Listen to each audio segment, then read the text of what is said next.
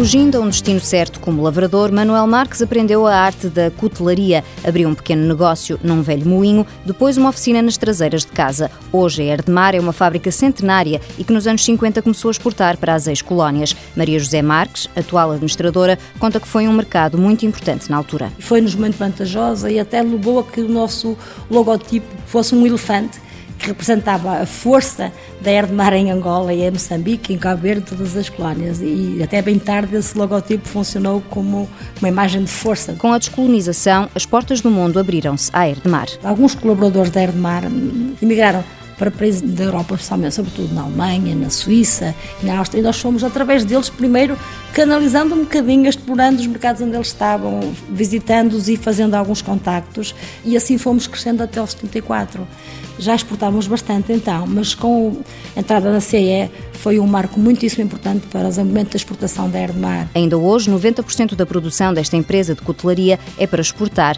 A participação em feiras e o contacto direto com clientes são ferramentas usadas para chegar aos mercados externos, mas há uma década que Maria José Marques faz parcerias com empresas do mesmo setor para apresentar soluções complementares. Temos uma parceria com a Porcel, com a Silamos, que faz as panelas de pressão e não só, com o IVO Cutelarias, e temos feito feiras em conjunto, temos catálogos já feitos em, em conjunto e isso é importante porque às vezes há mercados onde é difícil nós, nós penetrarmos. E sempre que nós, inclusive, qualquer uma destas quatro empresas descobre qualquer novo acabamento, qualquer processo novo, tentamos transmitir aos outros. A diferenciação e o design inovador dos talheres de mesa que produzem também abrem portas para o mercado que quer mais qualidade. Começamos a procurar acabamentos diferenciadores, eh, cabos, cores, eh, cristais Swarovski, que têm permitido realmente a Erdemar ter um leque de produtos que não se encontram noutras fábricas na Europa. A Erdemar vende para mais de 60 países. Maria José Marques acredita que diversificar os mercados é essencial. Nós temos produtos em mais de 60 países,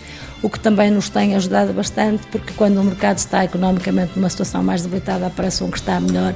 Isso tem realmente também tornado possível digamos que o nosso bem-estar até, até aos dias de hoje. E para o futuro, quais as apostas? Nós estamos a lançar na África do Sul e nós precisamos de crescer, porque a África do Sul é um potencial muito grande. A China é o mercado onde nós estamos a apostar, porque são tantos milhões que o mais difícil é ensiná-los a comer com talheres, não é?